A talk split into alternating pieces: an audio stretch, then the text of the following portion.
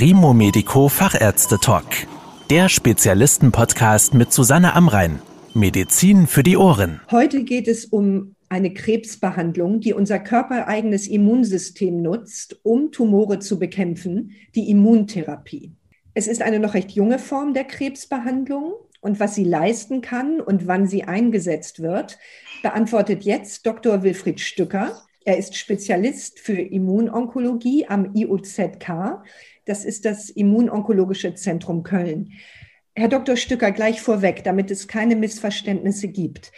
Es gibt ja leider in der Krebsbehandlung einige Scharlatane, die Vitaminpräparate oder ähnliches verschreiben und behaupten, die würden das Immunsystem stärken und den Krebs bekämpfen. Damit hat die Immuntherapie, über die wir heute sprechen, aber nichts zu tun, oder? Nein, überhaupt nichts. Die Immuntherapie gibt es schon längere Zeit. Das ist jetzt nichts ganz Neues. Und da gibt es verschiedene Möglichkeiten. Einmal ist es so, dass man eine passive Immuntherapie machen kann.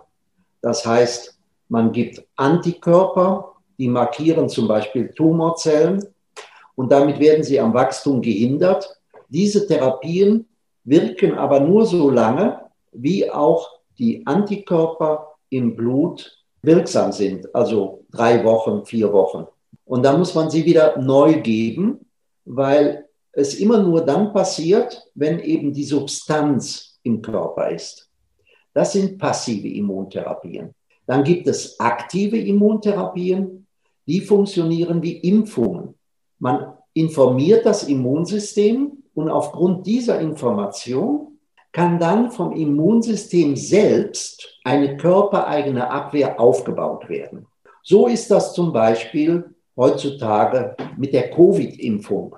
Bei der Covid-Infektion bekommt man einen Teil von diesem Virus injiziert. Das Immunsystem setzt sich dann mit diesem Bestandteil auseinander und bildet dagegen Strukturen auf.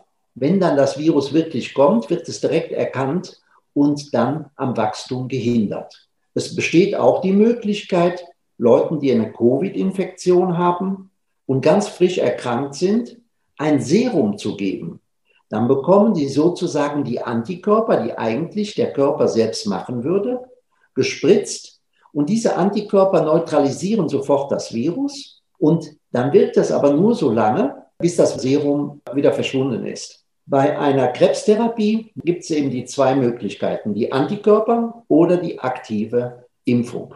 Und die Antikörpertherapien sind natürlich so Therapien, die schon sehr lange bekannt sind.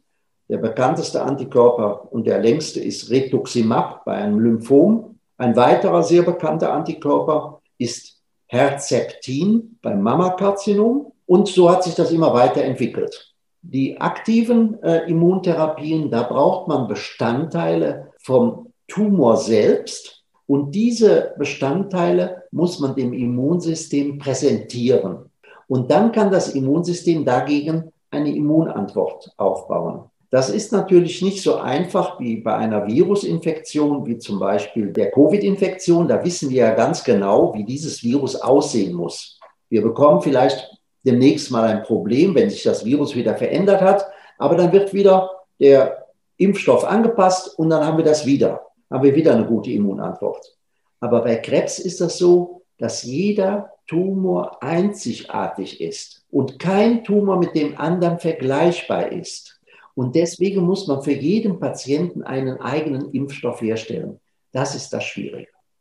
Gibt es denn Krebserkrankungen, bei denen eine Immuntherapie bevorzugt eingesetzt wird, beziehungsweise wo bekannt ist, dass sie besonders gut wirkt? Eigentlich bei allen Krebserkrankungen. Am effektivsten und am einfachsten einzusetzen ist eine passive Immuntherapie, zum Beispiel bei Leukämien. Da gibt es so ganz neue Therapien, die heißen KT-Zelltherapien. Das kommt daher, weil das so einfach ist, weil diese Veränderung an den Tumorzellen immer die gleiche Veränderung ist. Aber bei den soliden Tumoren, den festen Tumoren, also wenn man einen Knubbel bekommt, eine Wucherung im Körper, da sind die Tumorzellen immer sehr unterschiedlich. Und da ist es dann schwieriger. Aber grundsätzlich ist eine Immuntherapie bei den soliden Tumoren möglich. Man hat auch festgestellt, dass diese Immuntherapien einen viel besseren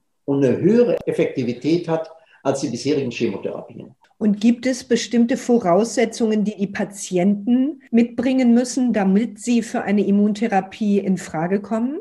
Ja, das muss man immer individuell entscheiden. Der Patient muss immer untersucht werden. Wir müssen die Funktion vom Immunsystem untersuchen und die Interaktionen zwischen Immunsystem und Tumorzellen. Und wenn wir dieses ermittelt haben, dann können wir eine Immuntherapie maßgeschneidert erarbeiten. Und wie läuft die Behandlung für die Patienten ab? Ist das zum Beispiel mit einem längeren Krankenhausaufenthalt verbunden? Nein, das ist nicht der Fall. Also die Patienten müssen natürlich einigermaßen fit sein, weil sie müssen ja selbst den Tumor behandeln, in Anführungszeichen. Die Therapie läuft ab, indem man eben die vorher angesprochene Diagnostik macht. Und wenn dann alle Befunde vorliegen, dann kommen die Patienten wieder in unsere Einrichtung zum Beispiel und dann beginnt die Therapie, indem man Blut abnimmt. Und dann dauert es ungefähr eine Woche. In der Zeit werden die Leute hier äh, spezifisch in der Tumorregion behandelt. Und nach einer Woche bekommen sie dann den Impfstoff zurück. Dann hat man drei Wochen Pause, dann wird das noch einmal wiederholt.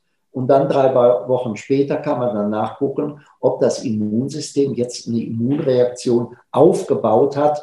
Dann gibt es natürlich viele individuelle Möglichkeiten, wo man zusätzlich unterstützende Therapien geben muss, vielleicht auch noch mit einer Chemotherapie diese Therapie zu kombinieren oder mit einer anderen Immuntherapie. Das sind so Checkpoint-Inhibitoren, das sind Eiweißbestandteile, das ist eine passive Immuntherapie, die hilft dem Immunsystem gegen Tumorzellen aktiv vorgehen zu können. Diese Therapie hat 2018 den Nobelpreis bekommen dieses Therapieverfahren. Und das läuft folgendermaßen ab. Wenn Immunzellen Tumorzellen angreifen, dann können Tumorzellen die Möglichkeit haben, sich dagegen zur Wehr zu setzen. Die bilden dann bestimmte Eiweißstrukturen aus. Damit werden die Immunzellen attackiert. Und dann können die Immunzellen den Tumor nicht richtig angreifen. Wenn wir jetzt aber diesen Antikörper geben, dann setzt der sich genau auf die Stelle, auf die Immunzelle, die sonst von den Tumorzellen attackiert werden kann. Die Antikörper bekommen sozusagen jetzt einen Helm auf und können dann ins Bergwerk einfahren, wenn wir den Tumor jetzt als Bergwerk sehen und können den dann von innen abbauen, ohne dass sie von den Steinen erschlagen werden oder von den Tumorzellen. Hat denn so eine Immuntherapie Nebenwirkungen für die Patienten, wie viele andere Krebsbehandlungen sie ja haben? Je spezifischer eine Immuntherapie ist, je weniger Nebenwirkungen treten auf. Es gibt unspezifische Immuntherapien und es gibt spezifische Immuntherapien. Das ist bei der passiven Immuntherapie der Fall, genauso wie bei der aktiven Immuntherapie. Bei den passiven Immuntherapien ist es so, das sind zum Beispiel jetzt diese Antikörper, wo ich drüber gesprochen habe, diese Checkpoint-Inhibitoren, die enthemmen im Ganzen das Immunsystem. Und somit kann das Immunsystem auch normale, gesunde Körperstrukturen angreifen. Da muss man dann etwas gegen machen. Das ist alles beherrschbar. Aber das ist eine tüchtig ernstzunehmende Nebenwirkung. Bei den spezifischen Therapien da wird nur die Tumorzelle angegriffen. Daher ist unsere Therapie auch aktive, spezifische Immuntherapie. Aktiv, weil, weil der Körper selbst macht, und dann spezifisch, weil nur Tumorzellen angegriffen werden und keine normalen Zellen. Nebenwirkungen basieren immer auf der Ungenauigkeit der Therapie. Der frühere Spruch, wenn man keine Nebenwirkungen hat, hat man auch keine Wirkung, ist aus der Vergangenheit. Heute müssen wir gucken, dass eine Therapie genau passt. Und wenn die genau passt, macht die keine Nebenwirkungen und kann auch sehr lange effektiv genutzt werden. Und das ist eigentlich das Ziel individueller Therapien, dass man immer mehr maßgeschneiderte Therapien für den Patienten entwickelt, die auch viel effektiver sind. Die meisten Patienten, die an Krebs erkranken, hoffen natürlich darauf, dass sie ganz geheilt werden. Ist das ein Ziel, das mithilfe der Immuntherapie erreicht werden kann? Das kommt immer auf das Stadium an, in der die Diagnose Krebs festgestellt wurde. Der Tumor ist ja deswegen bösartig, weil schon ganz früh, da weiß man noch gar nicht, dass man einen Tumor hat, aus dieser Tumorregion schon Tumorzellen entweichen, das Weite suchen. Und da gibt es bestimmte Tumorzellen, die wissen, wie man Tumorzellen macht. Die nennt man Metastasen-induzierende Tumorzellen. Und die können sich irgendwo hinsetzen sitzen bleiben und erstmal ruhen, schlafen. Sollten die direkt aktiv werden, dann wird bei der Erstdiagnose des Tumors auch schon direkt eine Metastasierung mit diagnostiziert. Wenn einmal ein solider Tumor oder bei den meisten soliden Tumoren Metastasen entstanden sind, dann ist mit den bisherigen Therapien, die wir hatten, keine richtige Heilung möglich. Bekommen wir es aber hin, dass das Immunsystem aktiv versteht, dass die Tumorzellen falsch sind, dann besteht die Option zur Kuration, also zur Heilung. Das ist eine Option, die es vorher nicht gab. Aber wir können auf keinen Fall sagen, wir machen das und sie sind geheilt. Wir haben sehr gute Effekte und es ist einfach so, dass die Leute ein sehr langes Langzeitüberleben haben. Aber die richtig gut funktionierenden Immuntherapien, die wir heute haben, die müssen noch die Zeit hinter sich haben, damit man weiß, ja wirklich, die Leute sind geheilt. Weil geheilt ist immer nur dann einer, wenn er an der Erkrankung hinterher nicht wieder erkrankt oder infolgedessen sterben kann. Das ist das Wichtige. Und bei Krebs muss man immer bisher und auch weiterhin demütig sein, nämlich Krebs ist der König der Krankheiten. Und kann man die Wirkung einer Immuntherapie denn noch dadurch verstärken, dass man sie mit anderen Therapien kombiniert? Auf jeden Fall. Man sollte nie auf die Idee kommen, dem Tumorgeschehen mit einer Monotherapie entgegentreten zu können. Deswegen ist es ganz gut, wenn man Therapien kombiniert und von verschiedenen Seiten den Tumor behandelt.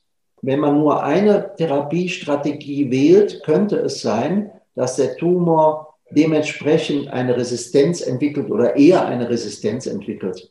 Und daher ist es gut, wenn man bestimmte Sachen kombiniert. Man muss die hintereinander machen, man kann die auch in Kombination machen, aber das muss man immer individuell entscheiden. Vielen Dank für Ihre Erklärungen, Herr Dr. Stücker. Bitteschön. Das war der Primo Medico Fachärzte Talk mit Susanne Amrein. Danke, dass Sie zugehört haben. Mehr Informationen rund um das Thema Gesundheit und medizinische Spezialisten finden Sie auf primomedico.com. Bis zum nächsten Mal, wenn es wieder heißt Medizin für die Ohren.